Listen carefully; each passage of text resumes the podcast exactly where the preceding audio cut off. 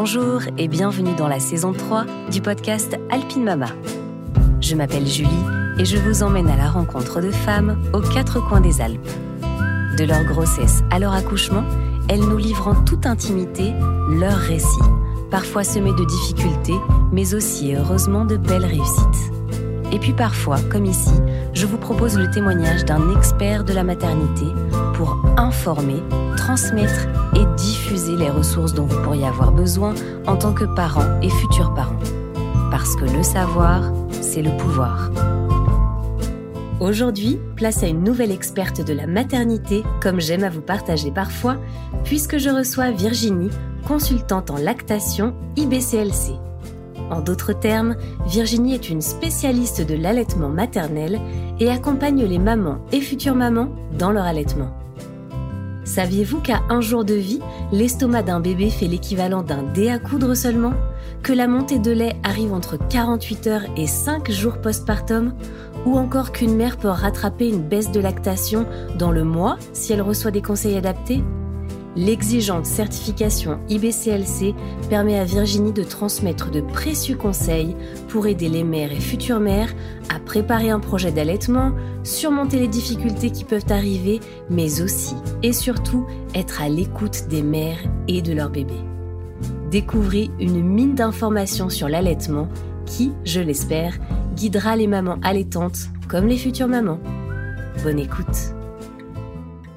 Bonjour Virginie. Bonjour Julie. Merci beaucoup d'avoir accepté mon invitation au micro d'Alpine Mama. Mais merci à toi de m'inviter à ton micro et à ce podcast. je suis hyper contente. C'est euh, partagé. On va parler de trucs super intéressants avec toi Virginie euh, aujourd'hui qui concernent euh, l'allaitement. Mais avant qu'on rentre dans le vif du sujet, j'aimerais bien que tu te présentes s'il te plaît. Avec plaisir. Alors je m'appelle Virginie Pain, j'ai 38 ans. Je suis maman de deux petites filles de 7 et 6 ans, enfin bientôt 8 pour la grande. Euh, je suis infirmière de profession. J'ai toujours travaillé dans les services de pédiatrie, néonat, maternité, donc euh, une grande expérience dans ce domaine. Dans la région, t'étais? Euh, J'ai travaillé à Tonon. Ok.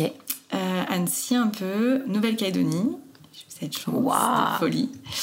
Et puis, puis voilà, puis un peu à Genève quand même. Voilà, et puis euh, je suis aujourd'hui consultante en lactation IBCLC et coach en parentalité positive TEPAPO, c'est une certification de l'école des formations positives. Ok, trop bien. Tu accompagnes les futurs parents et parents euh, Exactement. dans l'allaitement de leur bébé. Exactement, dans la parentalité, dans l'allaitement, mmh. euh, autour de tous ces thèmes essentiels. Où est-ce que tu exerces je travaille euh, à la Maison Gaïa, à Mété, donc euh, on me retrouve là-bas les lundis, mardis, jeudis, parfois un peu plus. Euh, et je peux également être à domicile. Ok, trop bien. Tu nous racontes un petit peu en quoi consiste ton métier. On le disait tout à l'heure en off avec ce sigle-là, IBCLC, mais qu'est-ce que ça veut dire? Alors attention à mon accent de folie. IBCLC, ça veut dire International Board Certified Lactation Consultant. En fait, c'est un, diplôme qui est plutôt nord-américain et euh, qui est reconnu partout dans le monde. D'accord. Donc on peut trouver des IBCLC dans n'importe quel pays, un annuaire. On peut aller sur www.ibclce.org mhm. et taper euh, le pays où on veut trouver une IBCLC, on trouvera. D'accord. Euh, ça consiste en fait à des études sur la lactation humaine. Euh, on apprend la l'anatomie du sein, bien entendu, comment fonctionne l'allaitement. On apprend euh, qu'est-ce qu'on peut faire dans les complications de l'allaitement, mhm. comment bien démarrer l'allaitement, comment aider les femmes dans ce domaine. on est aussi beaucoup porté par les, les recommandations de l'OMS. D'accord. Donc, euh, dans ce cadre-là, on va aussi aller vers accompagner les femmes dans des idées de sevrage, euh, de diversification alimentaire. D'accord. Voilà. En fait, c'est une certification qui garantit que euh, la personne comme toi qui est certifiée BCLC a suivi en tout cas cette, cette formation. Exactement. On a un numéro. Ce qui est important de savoir avec les IBCLC, c'est qu'en en fait, on est diplômé pour 5 ans. Il faut recertifier tous les 5 ans. Ah ouais Avec du coup des mises à jour. D'accord. Euh, pendant ces 5 ans, on nous demande aussi de, travailler, d'avoir des formations euh, qui nous donnent droit à des, comment, des formations horaires. Ok. et qui certifient qu'on continue de, s'informer, de, se former. Ah ouais, hyper intéressant, hyper cadré, hyper, suivi. Hyper cadré, hyper suivi. Mm. On peut perdre ce diplôme. Je dis toujours ça aux patients. Je dis c'est un peu comme euh, les Miss France, mais pour 5 ans. Ah ouais. les Miss allaitement. Ah ouais, je ne savais pas du tout. Exactement. Ouais, non, c'est hyper sérieux et, ça donne euh, vraiment euh, une, comment, une responsabilité à chaque IBCLC de travailler à côté, d'avoir de, à cœur de se former, de s'informer. On reçoit énormément de courriers, de mails, où on lit beaucoup en tout cas sur l'allaitement, mhm. parce que les recherches sont telles qu'elles changent régulièrement. Oui, bien sûr. Et euh, c'est important d'en savoir plus. Ah ouais, carrément. Alors explique-nous exactement en quoi ça consiste quand on qu'est-ce qu'on fait quand on est consultante en lactation? Je, trouve je trouve l'intitulé trop marrant mais consultante en lactation et BCLC. Qu'est-ce qu'on propose euh, aux parents aux futurs parents? C'est quoi ton ton spectre ouais, d'intervention est assez large. On peut voir les parents en prénatal, ouais. qu'on peut euh, s'informer, c'est-à-dire qu'on peut affiner parfois le projet d'allaitement. Moi, j'aime bien parler de projet. Mm-hmm. Euh, aucun allaitement ne se ressemble. Il y a autant d'allaitements que de familles. Et donc, euh, chaque famille doit trouver son projet. Euh, parfois, on a certaines mamans qui ne savent pas, en étant enceinte, si elles ont envie d'allaiter ou pas. Ouais, carrément, ça Et elles peuvent venir me voir pour un peu orienter leur projet. Mmh. Donc, dans ce cas, on parle de est-ce qu'on veut allaiter ou pas? Est-ce qu'on pourrait au moins donner une tétée d'accueil, par exemple? Euh, et si je veux allaiter longtemps, euh, comment je m'assure de bien mettre en place mon allaitement dès la maternité? Ouais. Donc voilà, on est en ça très présent. Alors c'est intéressant que tu parles justement du prénatal pendant la grossesse parce qu'on on en parlait tout à l'heure toutes les deux en off. Ce qui est un petit peu dommage, c'est qu'on n'a pas, euh, en tout cas proposé dans le, parcours classique, on va dire, euh, en complément par exemple des cours de préparation à l'allaitement, euh, des cours de préparation à l'accouchement, tu vois, je fais le, lapsus, on n'a pas trop d'informations qui concernent l'allaitement. Mais on peut venir te voir justement pendant la grossesse pour, pour découvrir un petit peu, s'informer sur l'allaitement. Toi, tu considères que, tu vois, c'est comment ça se passe? Parce que c'est quand même hyper euh, instinctif, naturel. Mm. On a la ressource en nous, mais pourquoi on a besoin d'aller chercher cette information? Ben, on a besoin parce qu'on le réfléchit trop. On est une société qui réfléchit énormément et du coup, on est aussi baigné par euh, les expériences de euh, notre entourage, la famille, les copines. Et du coup, ces craintes, elles sont là. donc parfois, il est bien quand même de venir juste recentrer. Tu as raison, c'est très inné aussi d'allaiter. On voit hein, dans d'autres cultures, ne se pose pas forcément ces questions et ça marche aussi. C'est clair. Mais quand même, euh, on réfléchit tellement qu'on a envie de bien faire et on, utilise aussi euh, du matériel que peut-être on n'aurait pas besoin. Euh, je vois beaucoup de mamans s'acheter beaucoup de choses en, pendant la grossesse pour l'allaitement, euh, en vrai, il n'y a pas besoin de matériel euh, tout de suite. On peut avoir besoin de voilà euh, ce type de choses qu'on voit, coquillage, coque en argent pour l'allaitement. c'est pas obligatoire. Il faut savoir que allaiter c'est naturel, bien sûr.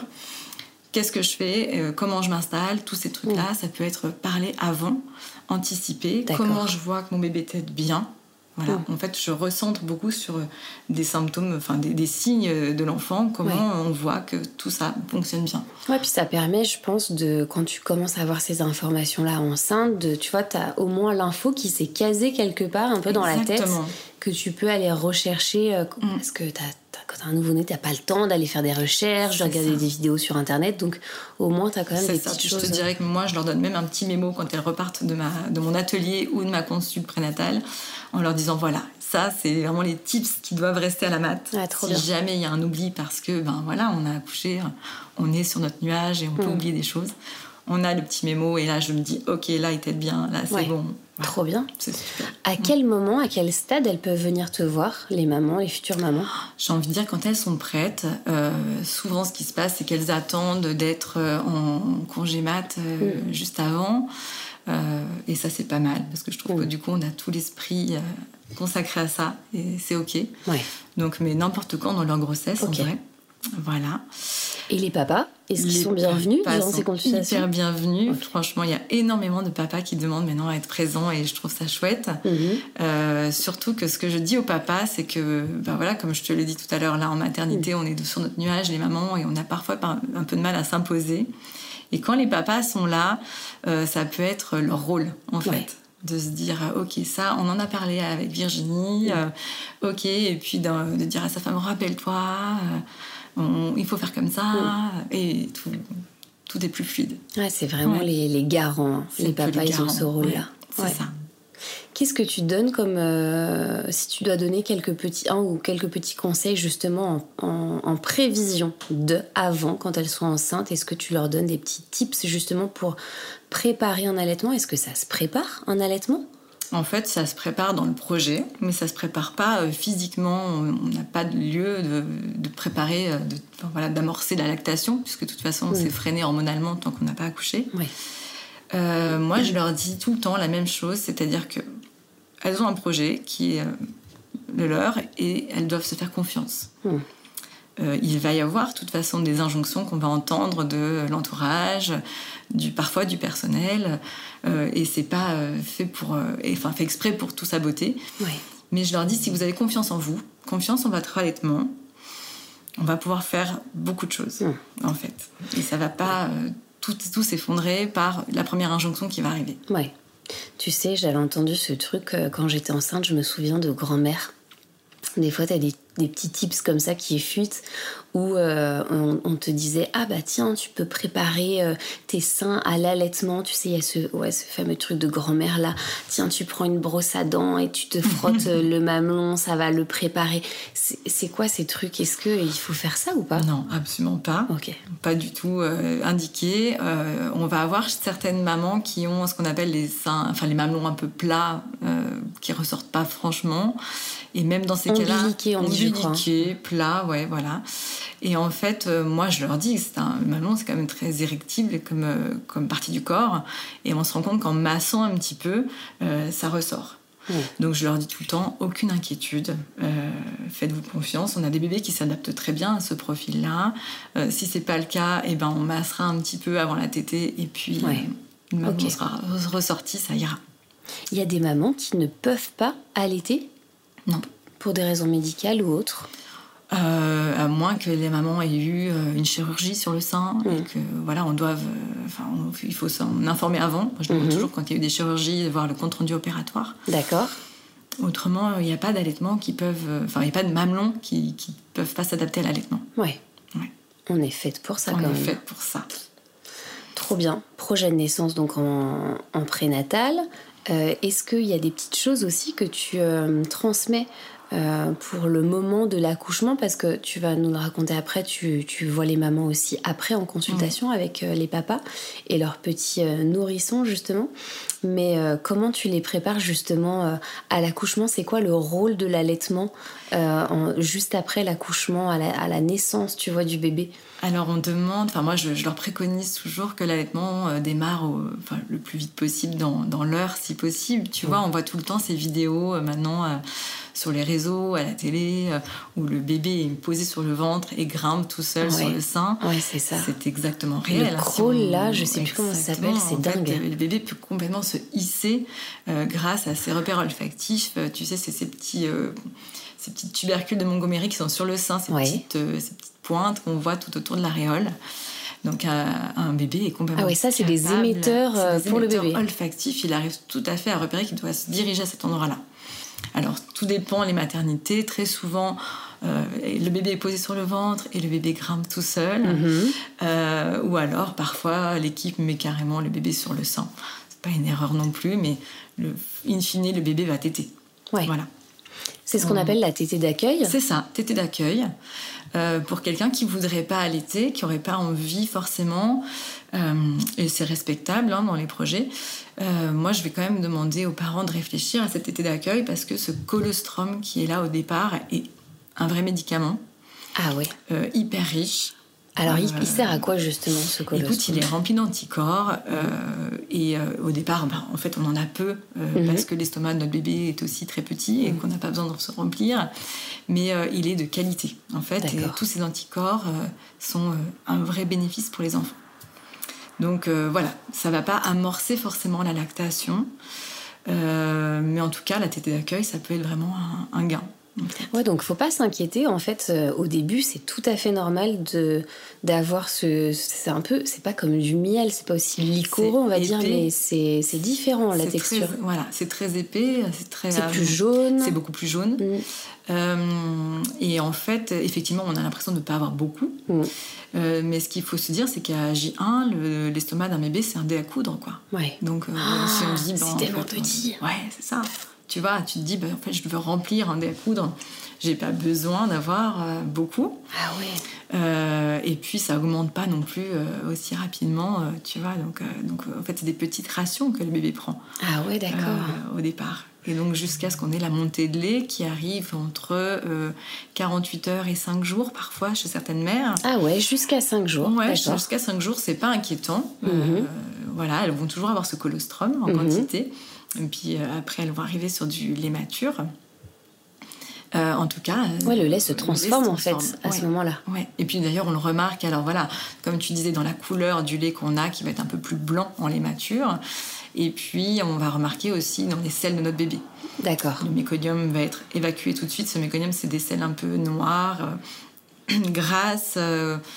bon, voilà, un peu en quantité aussi. Et puis on passe sur des selles un peu plus granuleuses, jaunes, euh, quand le lait mature arrive. Ah oui, d'accord, ok. Voilà. Hyper intéressant. Il faut que tu m'expliques un truc. En maternité, euh, c'est quoi cette euh, pression de fou que toutes les mamans ont, souvent, je dois dire, du corps médical, mais sûrement pour une bonne raison, mais que voilà que j'ai du mal à comprendre. Pourquoi on, on, a cette pression absolument de nourrir, nourrir le bébé et qu'il faut absolument qu'il prenne du poids? Alors ça, écoute, c'est très intéressant parce que je suis allée à une formation euh, en octobre à Valence avec euh, une association d'allaitement mhm. dans laquelle j'ai rencontré un pédiatre et puis on, parlait ensemble et en fait on s'interrogeait sur euh, le fait de peser les bébés pendant les 48 premières heures. Mhm. Tu vois, on se dit, on sait forcément que les bébés perdent du poids. c'est anxiogène pour les parents. Nous, en fait, on le, on le sait mais euh, c'est quoi l'origine de cette perte de poids d'ailleurs, tu sais bah, Tu sais, c'est le, l'enfant est béni dans le liquide amniotique. Mhm. Euh, parfois, il faut aussi considérer que les perfusions qu'on reçoit pendant le travail, euh, c'est de l'eau que nous on prend au niveau du corps, mhm. mais c'est aussi de l'eau que le bébé prend. Mhm. Donc en fait, à, enfin, à la, naissance, le bébé va perdre cette eau.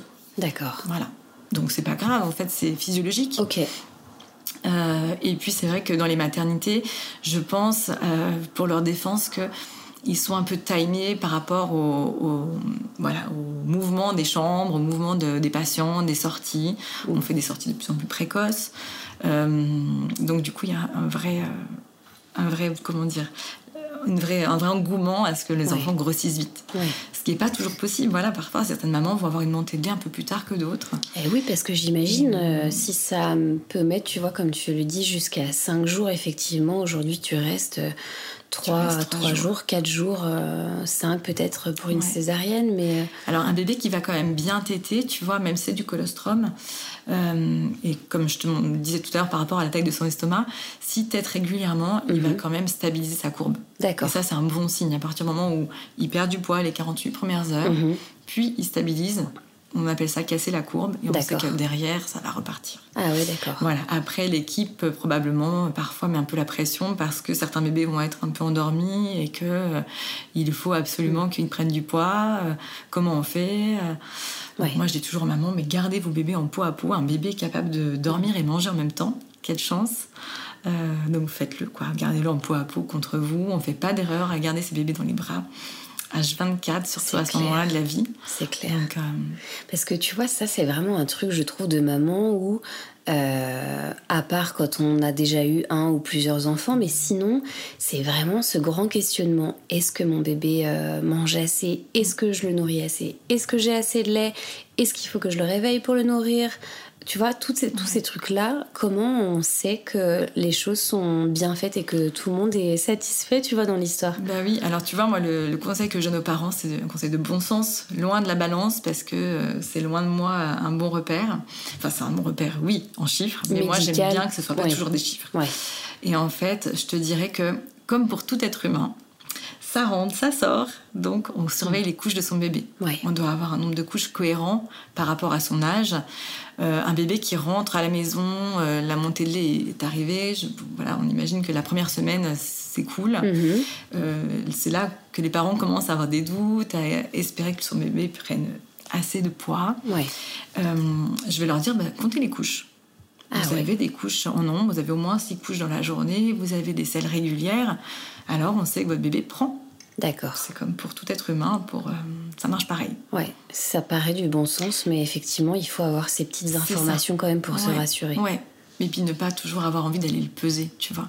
Parce que euh, peser, c'est un bon repère pour euh, les professionnels médicaux, mhm. et c'est bien qu'il l'ait, parce qu'on en a besoin quand bien même. Sûr. Mais euh, selon les balances où on va aller, on va avoir comme des différences de, de, de tard de balance. Ouais, tu vois. Ouais, c'est vrai. Des écarts mm. qui sont peut-être de l'ordre de 30 grammes, 20 grammes, mais chez un bébé, ça a son importance. Ouais. Ah oui, d'accord. Donc, ce que je dis aux parents, voilà, vous allez aller vous inquiéter sur un, poids ou vous allez mm. trouver que c'est un peu juste, alors qu'en fait, les couches nous montrent que tout est OK. D'accord. Tous les, les, tous les, tous les feux sont verts. Ouais, c'est un bon indicateur. Ouais. Et est-ce que quand tu mets un bébé euh, au sein, c'est forcément que pour le nourrir ou ça peut être bénéfique pour d'autres choses? Non, c'est bénéfique pour l'attachement. C'est un, besoin de succion hyper important en fait euh, chez les bébés et je te dirais que tu vois en parentalité on en parle encore mais ça peut durer encore longtemps. Le besoin de succion ça rassure. Euh, mm. ça crée du lien. Mm. après, ce que je dis aux mamans, c'est que parfois je reçois aussi des mamans qui ne veulent pas de cette succion non nutritive au sein c'est ok, on a le droit euh, de ne pas avoir envie de mhm. faire ça. Donc, euh, par contre, je leur, je leur explique que c'est important, que le bébé en a besoin et qu'il faut trouver une autre manière de le, de le lui permettre, en tout cas. Voilà, donc les doigts, le pouce, euh, toutes ces choses qui peuvent l'aider. Mm. Mais il y a énormément de bébés qui font de la nutritive, qui commencent parfois par téter mhm. nutritivement et qui vont terminer par de la succion non nutritive. Ah oui. Est-ce que euh, tu recommandes de mettre euh, un bébé au sein, par exemple, quand, quand il pleure, ou en tout cas le plus régulièrement possible, ou c'est pas forcément nécessaire et il faut essayer de se timer? Tu vois, il y a toujours cette question de est-ce qu'on fait à la demande? Et euh, du coup, petit à petit, on finit par cerner si c'est voilà, pour rassurer, pour endormir, pour nourrir, pour d'autres choses ou est-ce que euh, on time un petit peu les choses pour essayer de se, tu vois, de se donner un repère tout au long de la journée? Non. Alors moi, je recommande de faire du à la demande euh, parce que, ben voilà, selon les, saisons, un bébé peut avoir juste soif, mm, mm. Euh, plus faim. un bébé qui va être douloureux parce qu'il fait des dents aura envie de téter pour mm. aussi un peu calmer cette douleur, se rassurer. moi, je time pas. Je recommande pas de timer. Ok. C'est parfois euh, délétère dans les allaitements, donc il vaut mieux faire du à la demande. Euh, tu disais, est-ce qu'on attend d'attendre de voir s'il pleure la nuit, oui, on va dormir, donc on va attendre qu'il pleure, mm. peut-être, ou alors on va se fier au premier bruit. Mm. Mais la journée, on va anticiper ces moments. En fait, un enfant qui pleure a déjà faim depuis un petit bout de temps, enfin un petit moment, et parfois va avoir un ah peu d'énervement, d'agacement, et c'est là où les mamans vont me dire, mais j'ai du mal à le mettre au sein, en fait. D'accord.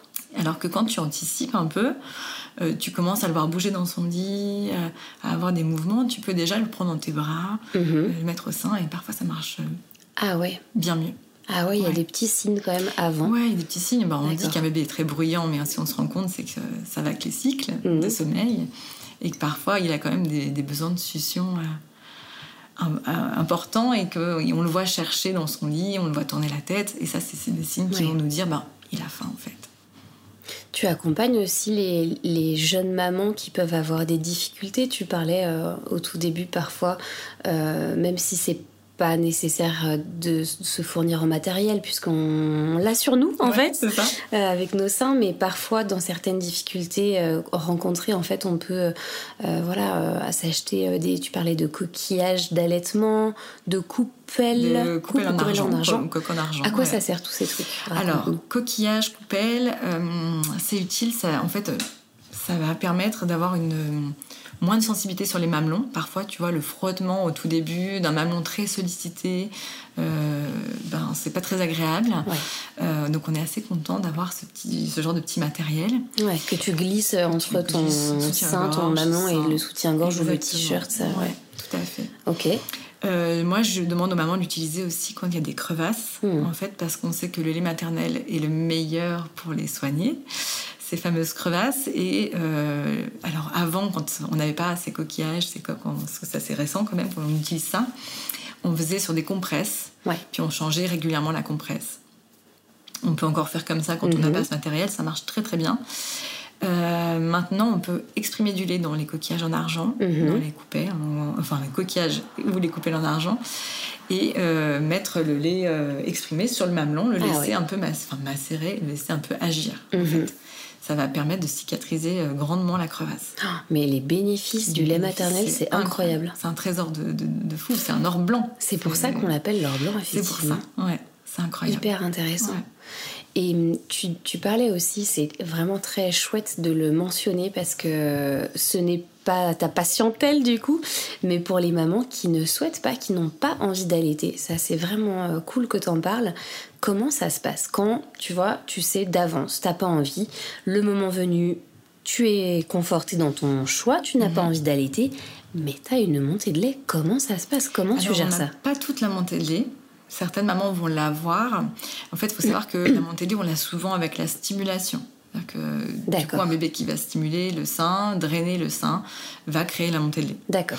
Logiquement, si on ne fait rien, on peut avoir chez certaines mamans qui, hormonalement, vont créer cette montée de lait, une montée de lait, mais, euh, mais pas chez toutes. Ah, Il y a certaines mamans qui ne souhaitent pas allaiter, qui vont pas du tout stimuler la lactation, pas du tout mettre au sein, mhm. qui n'auront pas de montée de lait. La lactation ne va pas se faire. Ok.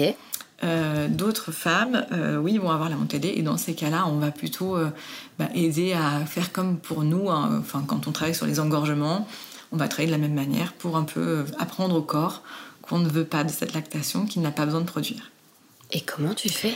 Alors Est-ce que tu mets en place euh, Enfin, j'avais parlé d'un médicament dans un des épisodes couplets.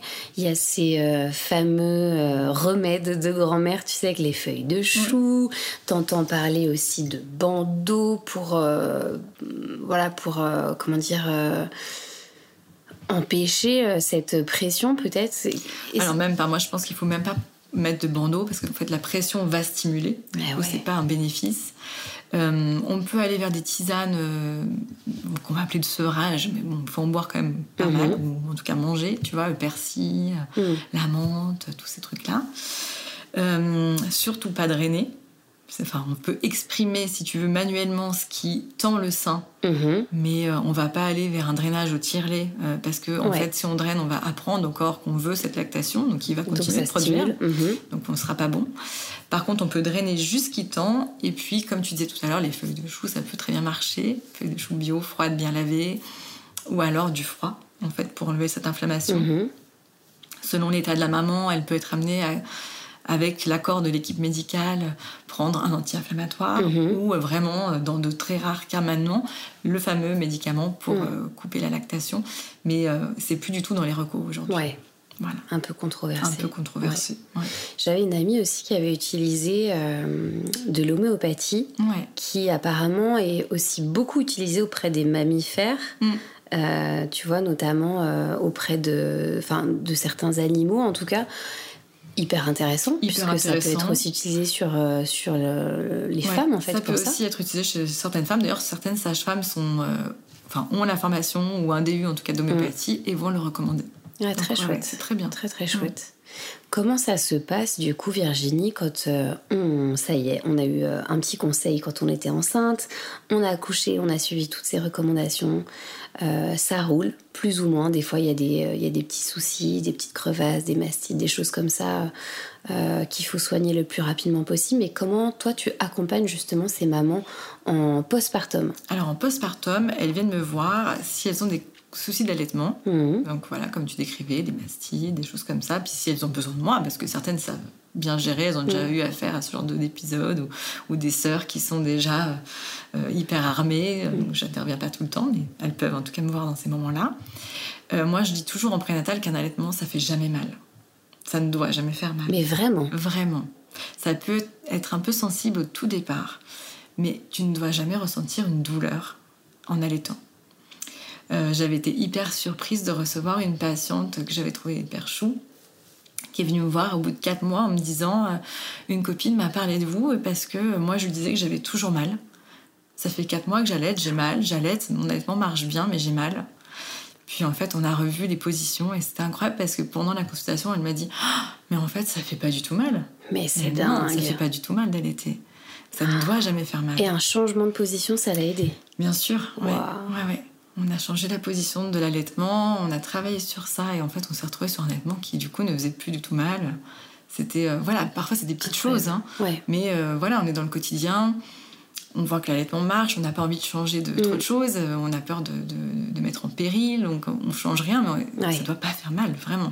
Ouais, il y a un Ça côté quand euh, même euh, fragile, hein, je trouve, sur l'allaitement, où t'es sur le fil, euh, il faut mettre un certain temps avant que ça se mette en place et qu'on soit confiante, tu Ben oui, vois. tu vois, un allaitement, ça se calibre dans Ouais. les 4-6 semaines.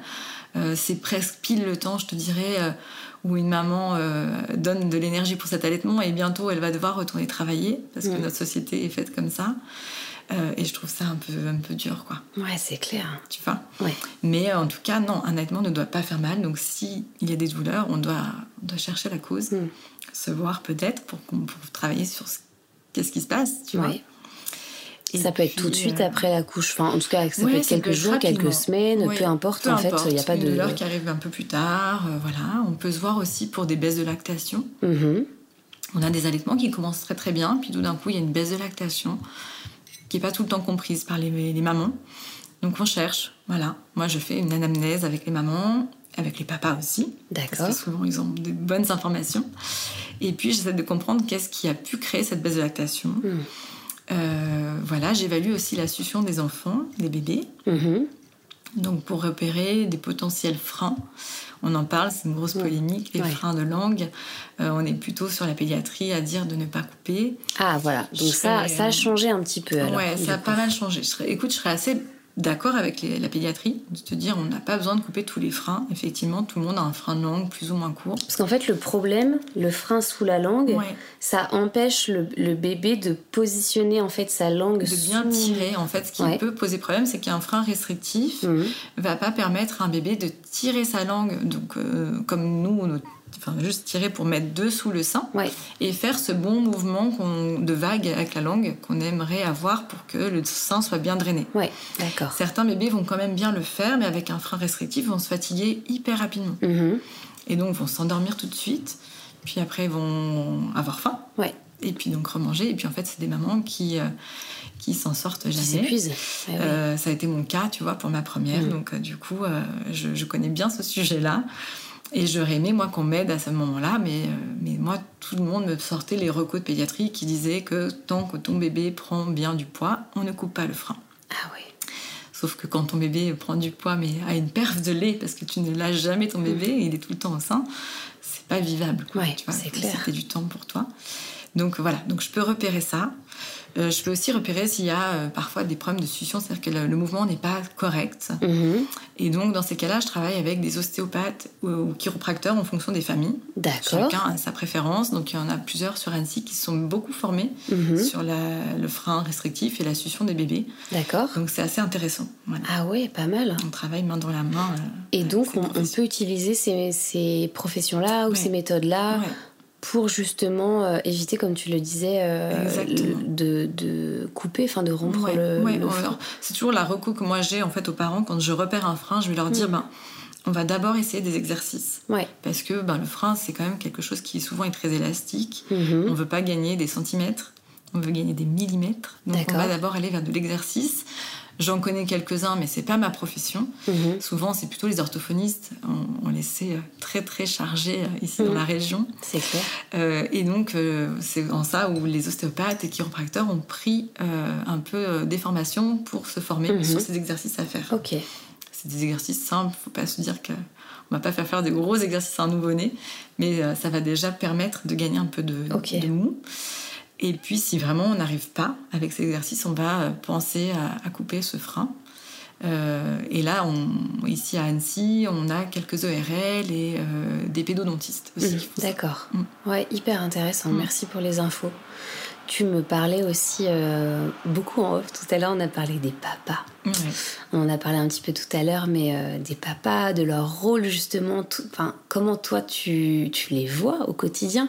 C'est quoi justement le rôle des papas dans l'allaitement? En quoi les papas, qui eux n'ont physiquement, tu vois, pas euh, le matériel pour allaiter, mais comment eux, ils sont vraiment hyper importants dans ce, dans ce choix d'allaitement? Alors les papas, ils vont être euh, top, ils vont être, euh, ils ont le recul déjà. Ils Ouais. sont hormonalement moins chargés, donc ils ont quand même le recul de dire à une maman ne t'inquiète pas, de la, voilà, de la rassurer par rapport à ce qu'on s'est dit avant, peut-être en prénatal sur le nombre de couches, euh, Mm. comment se passe la succion, voilà, etc. Euh, moi, j'aime bien les avoir en consultation parce que euh, ben voilà, c'est eux qui ont aussi euh, souvent des infos euh, plus justes. Si je demande parfois quand j'ai le couple et que la maman vient juste d'accoucher, je vais lui dire combien de tétés, les papas vont répondre du tac au tac parce qu'ils ont bien Mm. compté, ils ont, ils ont les chiffres. Voilà. Euh, ce que j'aime bien aussi avec les papas, c'est que je peux leur donner aussi un peu euh, euh, la main sur, euh, bah voilà, l'allaitement, c'est fait, maman a allaité, qu'est-ce que vous, vous pouvez faire en tant que papa? Bah, Faites du portage, je leur donne des petits repères comme ça. Ok. Et parfois, les demandes des papas vont être Virginie, j'aimerais bien donner un biberon le soir. Donc là, je suis toujours un peu partagée. Comme je disais, il y a toujours autant de projets que d'allaitement, donc je vais respecter. Mhm. Mais je vais leur demander euh, la raison. Pourquoi? Parce que si c'est pour donner juste une fois un biberon qui potentiellement pourrait euh, nous provoquer une confusion synthétine, Ah ouais, ça peut dire- contrarier l'allaitement, le biberon. ça peut parfois, selon comment il est donné, selon la tétine, euh, l'enfant. euh, Donc voilà, je vais leur dire si c'est juste pour une fois. Mm. Franchement, je leur donne d'autres d'autres Mm. initiatives, d'autres conseils. On peut aussi leur proposer de donner à la tasse, si vraiment ils ont envie. Un bébé est capable de boire à la tasse, Ah ouais. de laper du lait. Mais non. Euh, mais oui, Dingue. c'est trop bien ça. Moi, j'ai fait ça en néonat quand je travaillais pour pas que les, les allaitements des mamans soient perturbés. Euh, Ah J'essayais ouais. au maximum de donner à la tasse. C'est J'ai jamais vu ça. Autant j'ai vu le- la mise en place, tu sais, de de ce protocole où tu utilises un tuyau. Le DAL. euh, Le DAL, Ouais. exactement. un Dispositif D'aide à à la lactation. lactation.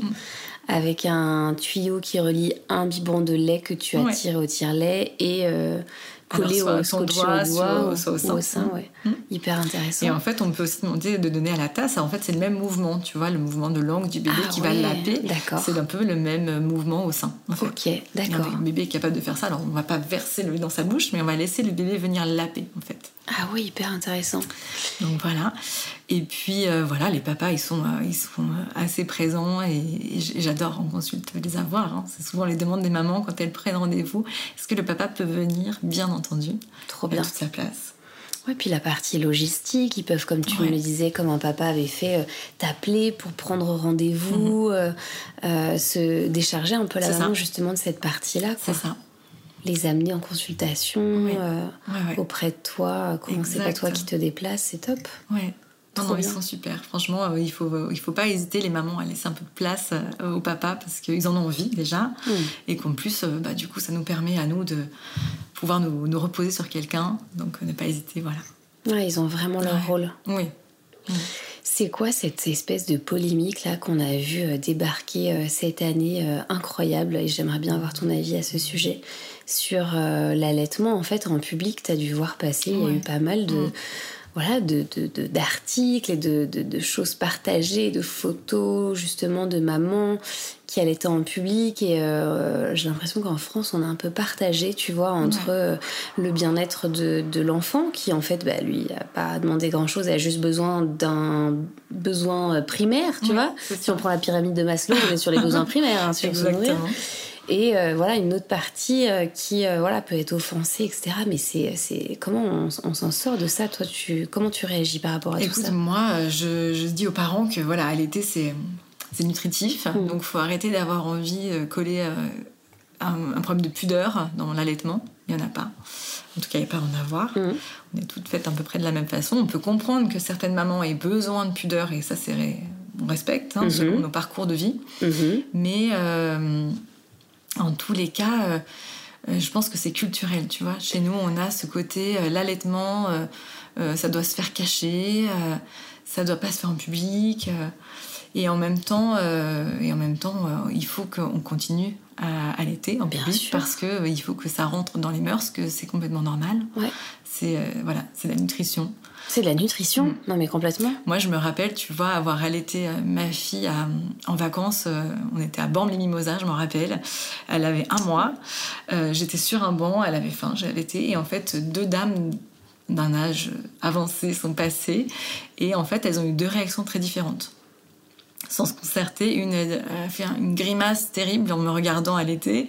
Et puis l'autre a dit à sa copine qui me regardait avec sa grimace que c'était trop mignon tu vois. Et en fait, je me dis, euh, bah, on n'est pas, enfin, nos mères, euh, nos, nos grands-mères ont, allaité, mais nos mères ont été une génération qui allaitait pas franchement parce que les labos de lait étaient assez forts, en fait, pour faire penser que. Et ouais, c'est la naissance du lait en eh poudre, la, liberté, ouais. bien sûr. Complètement, tu vois. Donc, du coup, on a été assez euh, portés par ça. Et peut-être que du coup, on a perdu un peu ce côté attendrissant de l'allaitement et puis naturel, quoi. De se dire, c'est dingue. C'est top d'allaiter. Mm.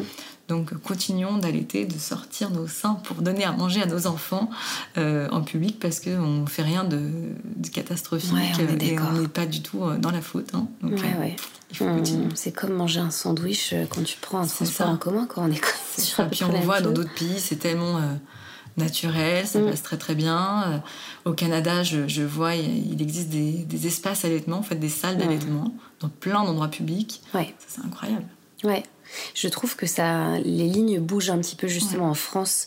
C'est le début, mais il y a quand même des choses qui se font au travail. Moi, je me souviens que dans mon ancien travail, justement, on a été une, une vague de femmes enceintes. On était 7 ah euh, sur 150 employés à être enceintes au même moment, donc c'était du jamais vu. Et ça a permis, en tout cas, tu vois, on avait une équipe euh, de management qui était très à l'écoute euh, aux petits soins pour, pour, nous toutes. Ah, et ça a permis de faire bouger les lignes et je me souviens qu'ils avaient vraiment dédié, voilà, il y avait des petites choses évidemment qui étaient améliorées, mais ils avaient quand même dédié, tu vois, une pièce pour celles qui voulaient, qui avaient repris le travail, qui voulaient continuer à l'été, donc tirer le lait, euh, pour pouvoir le mettre aussi au frigo tout au long de la journée, qui euh, offrait justement des pauses pour euh, tirer le mmh. lait, pouvoir se reposer tout au long de la journée, qui permettait d'arriver un petit peu plus tard le matin, de repartir un peu plus tôt le soir, ou une plus grande pause entre midi et deux pour aller euh, nourrir son bébé. Et je voilà, c'est c'est ça. C'est très rare, hein, mais c'est très rare. On en a un, on en entend qui reprennent le travail et qui vont tirer leur lait dans la voiture. moi, j'entends des histoires comme ou ça dans les toilettes. mais ça devrait pas, mmh. quoi. Ouais. On devrait avoir un espace. Qu'est-ce que tu leur conseilles justement à ces femmes? Est-ce que toi tu as un pied justement auprès de, de, voilà toutes ces je sais pas des, associations ou euh, auprès d'entreprises pour les, les tu vois les aider tu vois à mm. mettre en place tout ça? Est-ce qu'il y a des entreprises qui peuvent aussi te consulter pour euh, mettre en place euh, des, des, des, lieux d'accueil en tout cas pour les femmes allaitantes? Oui, on peut complètement échanger avec l'employeur. Alors moi je demande toujours aux mamans quand elles viennent avant la reprise, je leur dis mais euh, parlez-en avant la reprise. Mm. N'arrivez pas avec votre projet d'allaitement le jour J. Euh, bon, je pense une enfin, un employeur qui est, une, qui est une femme va très bien le vivre, enfin va peut-être mieux l'accepter. En tout cas, peut-être qu'elle sera passée par là. Donc, bon. Euh, un employeur qui est un homme et qui est mis en fait devant le fait accompli aura peut-être pas anticipé. Mm Et ça sera un peu dur. Mm. Du coup, plutôt euh, anticiper ça, discuter, dire voilà, j'ai vraiment envie d'allaiter, où est-ce que je pourrais me poser pour faire ça? Ça dure, voilà, euh, un tire-lait 15 minutes, euh, j'ai juste besoin aussi d'un petit frigo, enfin voilà, Ouais. des choses simples, Euh, mais de débriefer. Voilà. Mm. Après, ce qui est dur là avec notre ère de, de travail, c'est qu'on travaille beaucoup en open space en fait. Ouais.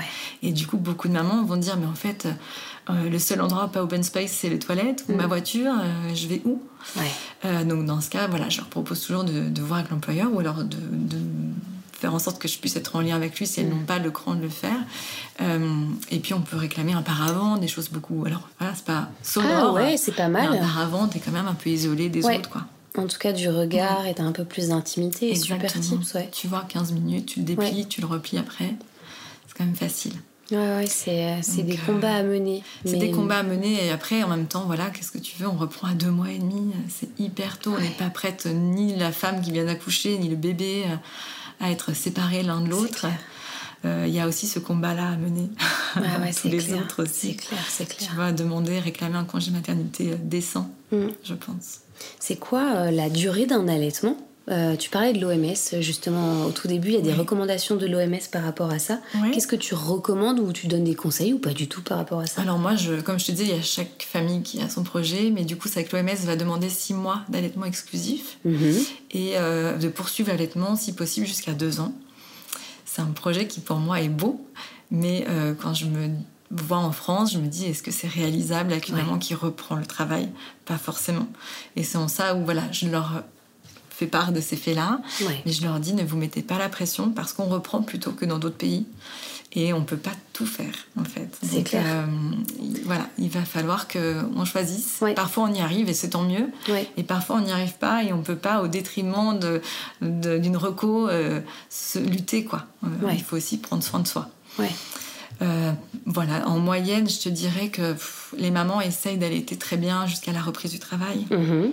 Ça, c'est à peu près euh, la moyenne. Mais on voit dans les chiffres qu'à deux mois, déjà, ça a baissé considérablement comparé à ce qu'on a à la maternité. Alors, voilà. Ouais, c'est la bascule, hein. C'est la bascule. Parce que le temps de faire aussi ce fameux sevrage euh, auprès du bébé pour la reprise. Et puis, euh, toutes les mamans n'ont pas l'énergie pour tirer euh, leur lait. Ouais. toutes les professions ne s'y prêtent pas. Voilà, on voit, enfin, imaginons la restauration qui ont des horaires de, de fou. comment tirer son lait à quel moment Mhm.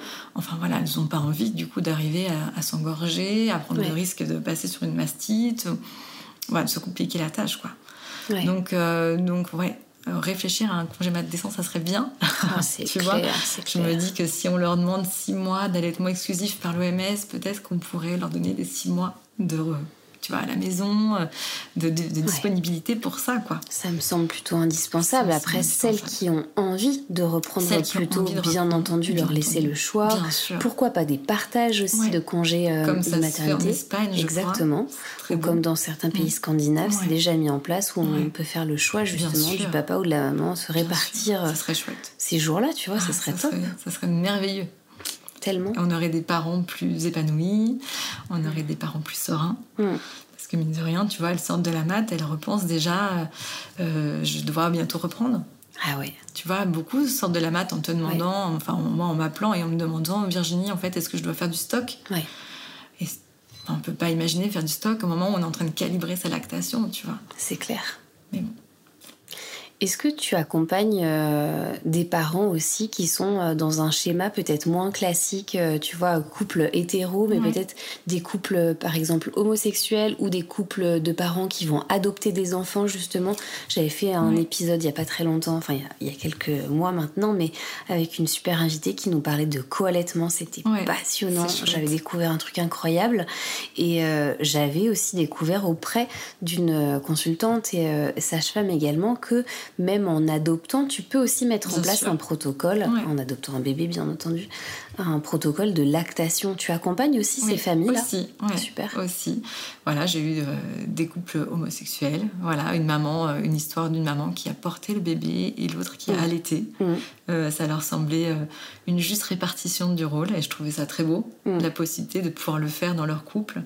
C'était très chouette. Ouais, très Euh, chouette que les couples homoparentaux puissent ah ouais, euh, être accompagnés c'est de cette beau. façon. Ouais. C'est trop beau. Euh, et les adoptions aussi, oui, Mm. bien sûr. On accompagne beaucoup. On a ce fameux protocole qui permet aux mamans qui ont envie de créer ce lien. Et, euh, et, euh, c'est, euh, c'est tellement beau euh, pour une maman qui adopte de pouvoir se dire en fait je vais pouvoir le faire C'est comme dingue. toute autre maman. quoi. Ouais, c'est fascinant. Ouais. Ce truc est fascinant et c'est là où tu te dis on a en fait la ressource, toutes les femmes, Ouais. sauf euh, grande exception, mais on a toutes quand même la ressource en nous Mais pour, oui, euh, pour et même celles qui ont une hypolactation, hein, j'en ai suivi, euh, je peux te dire qu'en fait, ce que je leur dis, c'est que il y a une lactation quand même, il n'y a pas zéro. Mm. Et donc, donnez-leur ce lait, allez-y, allaitez, Ouais. et complétez s'il le faut. Mais, euh, mais allaitez, permettez-vous d'allaiter, c'est tellement un lien incroyable, on ne peut pas passer à côté. Ouais, trop Quand on en a vraiment envie, en fait, euh, le souhait est là, il faut le faire. C'est clair, c'est clair. Trop bien. Euh, merci franchement Virginie, c'est euh, des informations qui sont tellement précieuses en fait qu'on devrait, euh, tu vois, entendre justement pendant la grossesse. J'aimerais bien conclure, tu vois, cet échange toutes les deux avec peut-être un, conseil ou un tips que tu aimerais donner justement à une future maman, tu vois, qui va, qui va écouter ton, témoignage et tes, tes chouettes conseils de- d'experte, tu vois, dans ton domaine. Qu'est-ce que tu auras envie de lui dire Vraiment un truc à côté duquel euh, bah, on peut pas passer ou comment au mieux préparer les choses, comment se faire accompagner. Qu'est-ce que tu aimerais transmettre à ton tour? Alors, ce que j'aimerais transmettre à, à ces mamans qui vont, euh, qui vont débuter l'allaitement, qui peut-être cherchent leur projet, de se dire que quoi qu'elles souhaitent faire, elles se fassent confiance, que leur projet n'est pas figé, qu'elles Mm. peuvent toujours le changer et qu'il peut revenir. Euh, on n'en a pas parlé, mais une maman qui euh, a amorcé l'allaitement, qui a très vite arrêté parce que euh, elle s'est pas faite confiance, euh, peut dans le mois euh, relancer sa lactation. Ah ouais Donc euh, voilà, se faire confiance sur tout ce qu'on a envie euh, et puis se faire aider si elle en a besoin, bien entendu. Ouais. Et on peut venir te voir. Bien sûr. À la maison À Gaïa. la maison Gaïa. si on a besoin d'aide. Oui, complètement. Trop bien. Merci beaucoup, beaucoup Virginie. Merci Julie.